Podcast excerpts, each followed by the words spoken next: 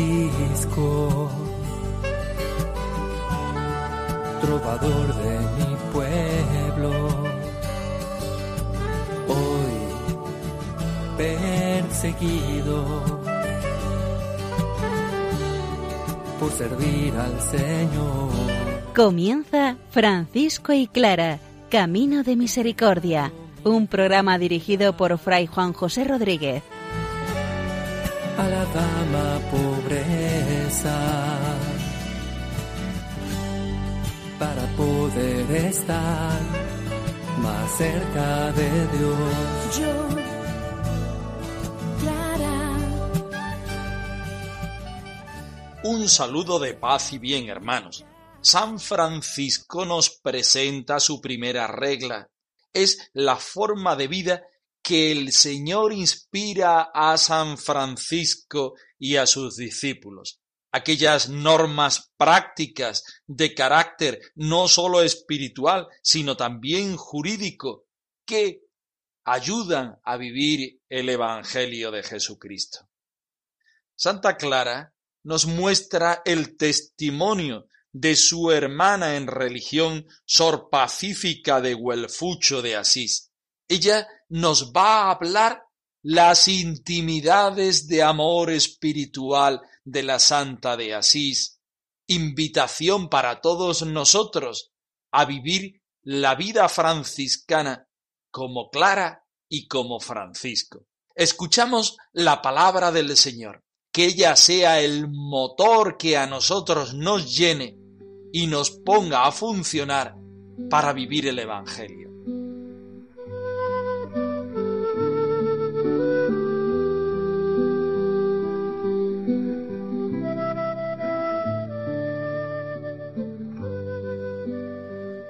Del libro del Deuteronomio. Escucha, Israel. El Señor nuestro Dios es el único Señor. Amarás al Señor tu Dios con todo tu corazón, con toda tu alma y con todas tus fuerzas. Estas palabras que yo te digo hoy estarán escritas en tu corazón. Las enseñarás diligentemente a tus hijos y hablarás de ellas cuando estés en tu casa y cuando andes de camino, cuando te acuestes y cuando te levantes. Átalas como signo a tu mano, ponlas en tu frente como señal. Las escribirás en los postes de tu casa y en tus puertas.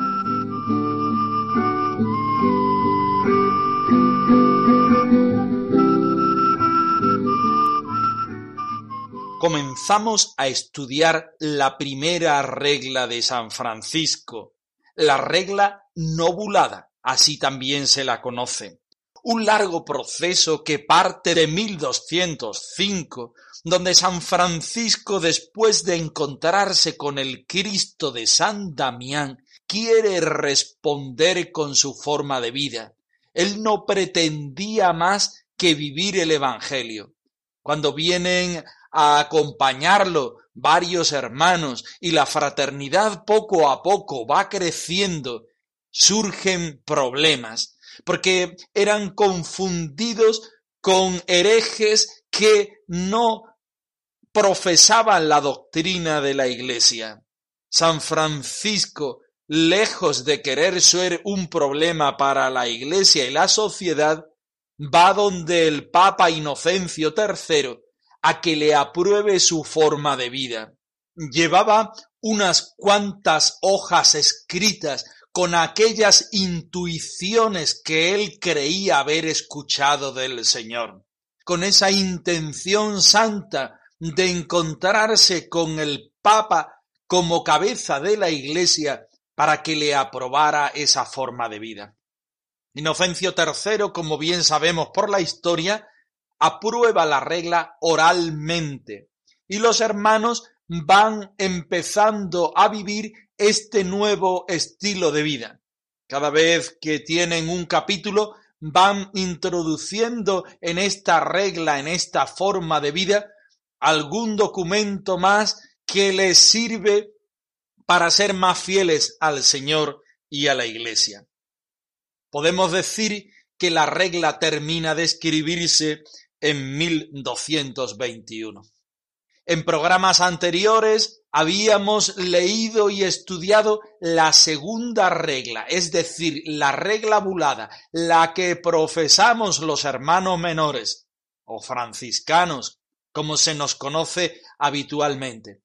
En esta ocasión queremos leer despacito e ir comentando la primera regla o regla no bulada, que aunque no la profesamos el día de nuestra consagración, nos sirve como documento espiritual y como vuelta a las fuentes franciscanas para vivir mejor nuestra forma de vida. Comenzamos con el prólogo, que dice así. Fui trovador, me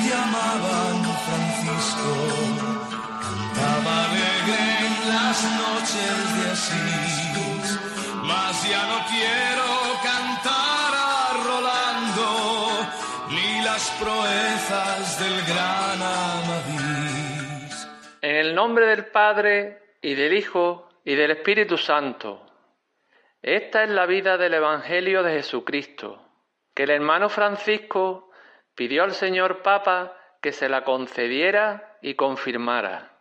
Y él se la concedió y confirmó para sí y para sus hermanos, presentes y futuros. El hermano Francisco y todo el que sea en el futuro cabeza de esta religión prometa obediencia y reverencia al señor Papa Inocencio y a sus sucesores.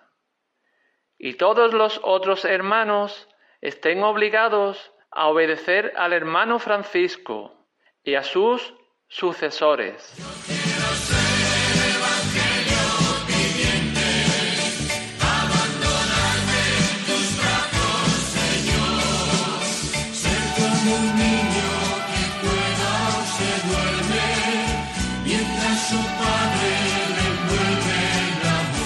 Como siempre, partimos de la palabra de Dios en esta ocasión del libro del Deuteronomio, con aquella oración llamada el Shema, escucha Israel.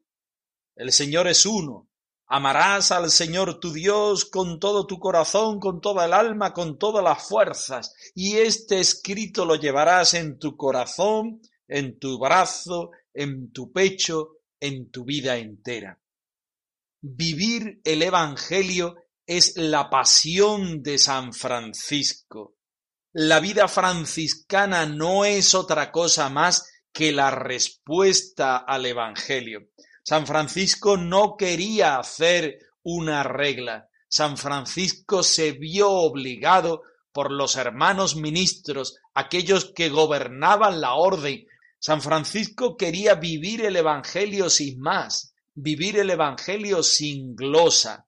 Y los hermanos, imbuidos por las necesidades del momento y las peticiones de la Iglesia, hacen que escriba esta regla. Vamos a ir comentando el texto y de él sacaremos algunas referencias. En el nombre del Padre, del Hijo y del Espíritu Santo. Esta referencia trinitaria siempre presente en San Francisco y en sus escritos, donde se reconoce al Dios amor, al Dios misericordia en la persona del Padre, del Hijo y del Espíritu Santo. A continuación, en el versículo 2, dice, esta es la vida del Evangelio de Jesucristo, cuya concesión y confirmación pidió el hermano Francisco al señor Papa San Francisco quiere vivir el Evangelio dentro de la Iglesia, sirviendo y obedeciendo, porque la forma de vida franciscana parte del Evangelio, una fraternidad de hermanos menores en medio del mundo para proclamar el Evangelio más con el ejemplo que con la misma palabra. Desde el Evangelio, como bien dice este versículo. Esta es la vida del Evangelio de Jesucristo, cuya concesión y confirmación pidió el hermano Francisco al señor Papa. Vivir desde el Evangelio, vivir desde la palabra, convertirse en palabra. una fraternidad de hermanos menores en medio del mundo con una familiaridad espiritual grande, con un amor mutuo en la manifestación confiada a los hermanos de sus propias necesidades y el remedio mutuo a las mismas, en obediencia y en servicio mutuo, no a la Iglesia solamente, sino también a cada uno de los hermanos, en la minoridad del que ha elegido el Evangelio como forma de vida para proclamarlo más con el ejemplo que con la palabra. La vida del pobre de Asís es semejante a tu vida, hermano que vives feliz sin importar tu pobreza, que el amor hace rico al pobre, porque en él Vive Dios, vive Dios. El hermano Francisco y todo aquel que sea cabeza de esta religión está hablando de aquellos hermanos que van a ser ministros, es decir, que van a servir a la orden, a la fraternidad que prometa obediencia y reverencia al señor Papa Inocencio y a sus sucesores, y todos los otros hermanos estén obligados a obedecer al hermano Francisco y a sus sucesores.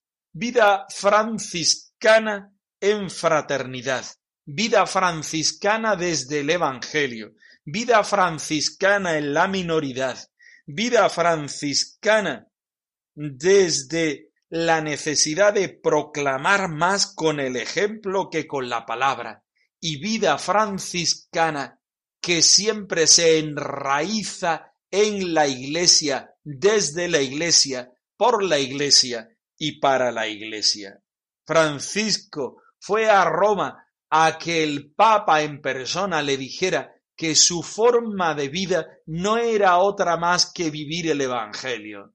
El Santo Padre se asustó de aquella forma de vida tan radical y le decía, pero hijo mío, ¿cómo quieres vivir esto? ¿Cómo quieres vivir con tanta radicalidad? Porque quiero vivir el Evangelio, porque quiero ser fiel a lo que el Señor me pide, porque quiero responder con mi vida, con mi servicio, con mi aportación a lo único necesario y valedero que es el Señor por medio de la Iglesia. Hazme, Señor, pequeño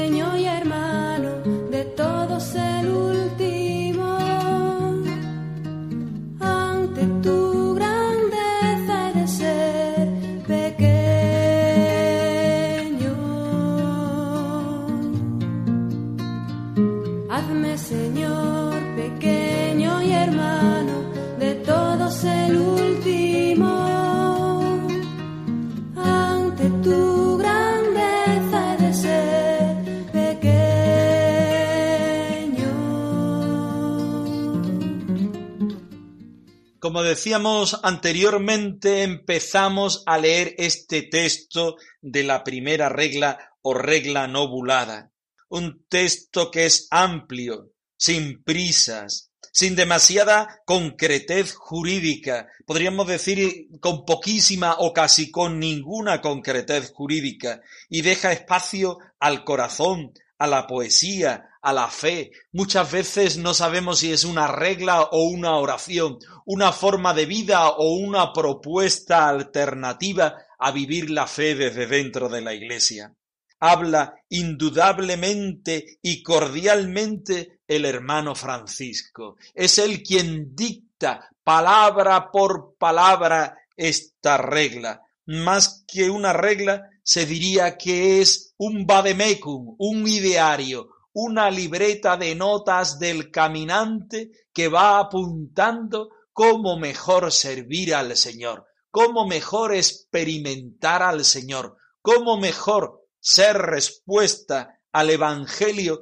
que siempre va haciendo preguntas y proponiéndonos cómo entregarnos más y mejor al Señor. Por eso, indudablemente, su manera de hablar, el tono, la sencillez, están más cerca de la primera experiencia, aquella experiencia del Francisco joven, del Francisco que aún está descubriendo su forma de vida. Esta primera regla o regla nobulada acusa mayor proximidad a los pobres. Los hermanos deben ser pobres y deben estar cercanos a los pobres y vivir incluso en el medio social marginado. El texto pone más fácilmente en comunión con lo que Francisco quería y sentía. Nos encontramos dibujada en esta regla el alma de Francisco. A pesar de todo, y quizá por ello, no satisfacía las exigencias de aquellos hermanos que llevaban el gobierno de la orden, y por supuesto tampoco satisfacía a la Iglesia. Por eso esta primera regla queda relegada para la vivencia espiritual de los hermanos y Francisco debe escribir otra, la segunda regla o la regla bulada, que será la que profesamos los hermanos en nuestra consagración. Abraza Jesús crucificado, su camino de pobreza y humildad, con Él y como Él hasta el final. Si sufres con Él, con Él reinarás. Continuamos nuestro programa con el testimonio de Sor Pacífica de Huelfucho de Asís en el proceso de canonización de la Madre Santa Clara. Avanzando versículo a versículo, Sor Pacífica nos muestra, nos explica, nos dibuja como una experta pintora todos los matices de la vida espiritual de Clara. Vamos a escucharlo y después hacemos unos comentarios al respecto. Señor, quiero entregar mi vida entera para ti.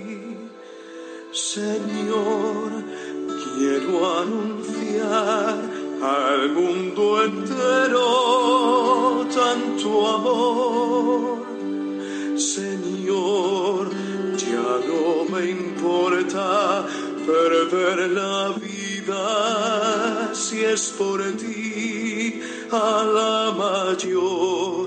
gloria de Dios. Esta testigo dijo también que la bienaventurada madre velaba tanto durante la noche en oración y hacía tantas abstinencias que las hermanas se dolían y se lamentaban, y dijo que ella misma había llorado alguna vez por este motivo. Preguntada sobre cómo lo sabía, respondió porque había visto cuando Madonna Clara se acostaba en tierra y tenía por almohada un canto rodado, y lo oía cuando estaba en oración. Y declaró que en los alimentos era tan austera que las hermanas se maravillaban que su cuerpo viviera. Dijo también que la dicha bienaventurada Clara durante mucho tiempo no comía nada tres días a la semana, el lunes, el miércoles y el viernes, y que los otros días practicaba tanta abstinencia que contrajo una enfermedad, por lo que San Francisco, junto con el obispo de Asís, le ordenó que en aquellos tres días comiese al menos medio panecillo al día, que era aproximadamente onza y media. También dijo que la bienaventurada madre era asidua y solícita en la oración y permanecía largo tiempo tendida en tierra, humildemente postrada. Y al venir de la oración, animaba y confortaba a las hermanas, hablando siempre palabras de Dios, que tenía siempre a flor de labios, tanto que no quería hablar ni oír hablar de vanidades. Y cuando ella volvía de la oración, las hermanas se alegraban como si viniera del cielo. Preguntada cómo sabía las dichas cosas, respondió porque vivía con ella. Declaró también que la predicha Madonna Clara, cuando mandaba a las hermanas que hiciesen alguna cosa, mandaba con mucho temor y humildad, y la mayor parte de las veces prefería hacerlo ella que mandarlo a las otras. También dijo que en el tiempo que estuvo enferma de manera que no podía levantarse del lecho, se hacía incorporar y se sentaba sostenida con almohadas e hilaba, y tanto que de esta tela hizo confeccionar corporales que envió a casi todas las iglesias del valle y de los montes de Asís. Preguntada sobre cómo lo sabía, contestó que la había visto hilar y hacer la tela, y cuando las hermanas los cosían y se enviaban por manos de los frailes a las dichas iglesias y se daba a los sacerdotes que venían al monasterio. Dijo también que la bienaventurada madre era humilde, benigna y cariñosa, y tenía compasión de las enfermas. Y mientras tuvo salud, las servía y les lavaba los pies y les daba el agua a las manos, y alguna vez limpiaba los bacines de las enfermas. Preguntada cómo sabía las dichas cosas, contestó que lo había visto muchas veces. Aseguró también que amaba particularmente la pobreza y que nunca pudo ser inducida a querer cosa alguna como propia, ni a aceptar posesiones, ni para sí ni para el monasterio. Preguntada sobre cómo sabía esto, respondió que vio y oyó cómo Meser el Papa Gregorio, de santa memoria, le había querido dar muchas cosas y comprar posesiones para el monasterio, pero ella no había querido acceder jamás. También dijo que la predicha Madonna Clara era tan solícita de la observancia de su religión y del gobierno de las hermanas como un hombre pudiera serlo de la custodia de su tesoro temporal. Y estas cosas, dijo, las sabía porque siempre había vivido con ella sobre cuarenta y dos años y más, excepto un año en que con licencia de la bienaventurada madre estuvo en el monasterio de Val de Gloria de Espelo, para formar a las hermanas de dicho lugar.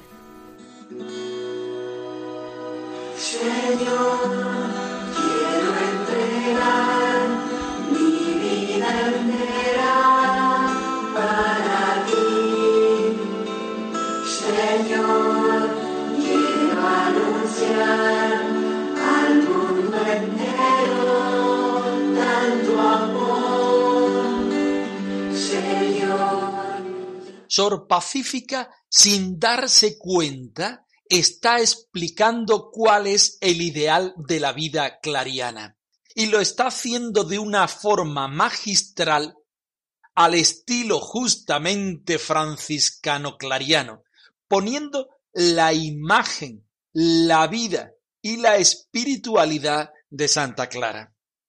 Durante la noche en oración, durante el día en abstinencias, se acostaba en tierra y tenía como almohada un canto rodado, y la oía cuando estaba en oración. En cuanto a los alimentos, bien austera, porque la dicha Madonna Clara, como así la llama, durante mucho tiempo no comía nada más que tres días a la semana, siguiendo el ejemplo de Francisco, también amante de la abstinencia, Santa Clara lleva a la radicalidad del tema. Tanto es así que San Francisco, junto con el obispo de Asís, le ordenó que en aquellos tres días comiese al menos medio panecillo. También habla la testigo de que la Santa Madre era asidua y solícita en la oración y permanecía largo tiempo tendida en tierra, humildemente postrada. Al venir de la oración animaba y confortaba a las hermanas de tal manera que hablaba siempre con palabras de Dios y que tenía siempre la flor en los labios, tanto que no quería hablar ni oír otra conversación que no fuera Dios. Clara, cuando mandaba a las hermanas que hiciesen alguna cosa, mandaba con mucho temor y humildad el tema de la fraternidad desde esa maternidad espiritual. Es que a quien mandaba no era la hermana, sino Dios escondía tras los ojos de la hermana. Estuvo mucho tiempo enferma y que la enfermedad le sirvió como trampolín para santificarse. No podía levantarse del lecho, se hacía incorporar y se sentaba sostenida con almohadas y trabajaba hilando, haciendo corporales tan propios dentro de las hermanas pobres de Santa Clara.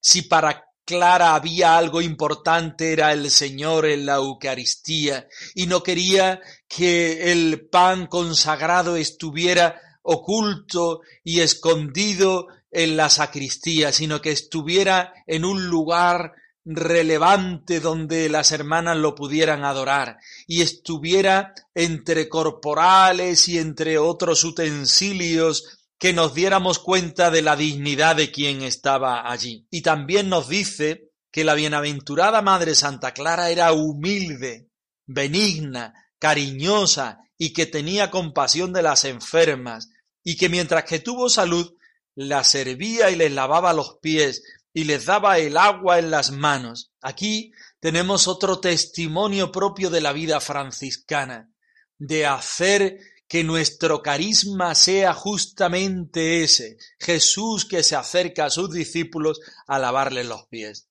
Y lo hacía mostrando toda la delicadeza, toda la sencillez, incluso en las cosas más repugnantes y las cosas más sencillas. Evidentemente todo esto le hacía llevar a amar a la pobreza de manera extrema y nunca pudo ser inducida a querer otra cosa alguna como propia ni aceptar posesiones ni para sí ni para su familia religiosa.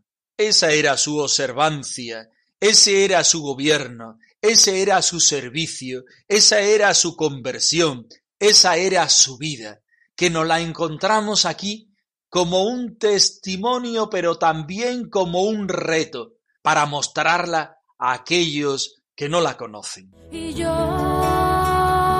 te seguiré, Señor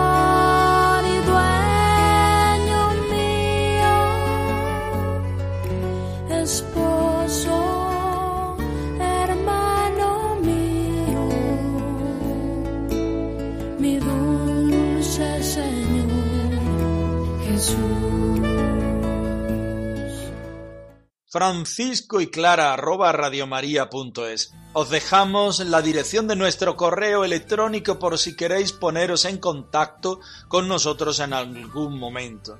Nosotros nos despedimos, no sin antes ofreceros la bendición del Señor resucitado al más puro estilo franciscano. Que el Señor os conceda la paz y el bien. Hoy perseguido por servir al Señor. Han escuchado en Radio María Francisco y Clara, Camino de Misericordia, un programa dirigido por Fray Juan José Rodríguez. a la dama pobreza para poder estar más cerca de Dios. Yo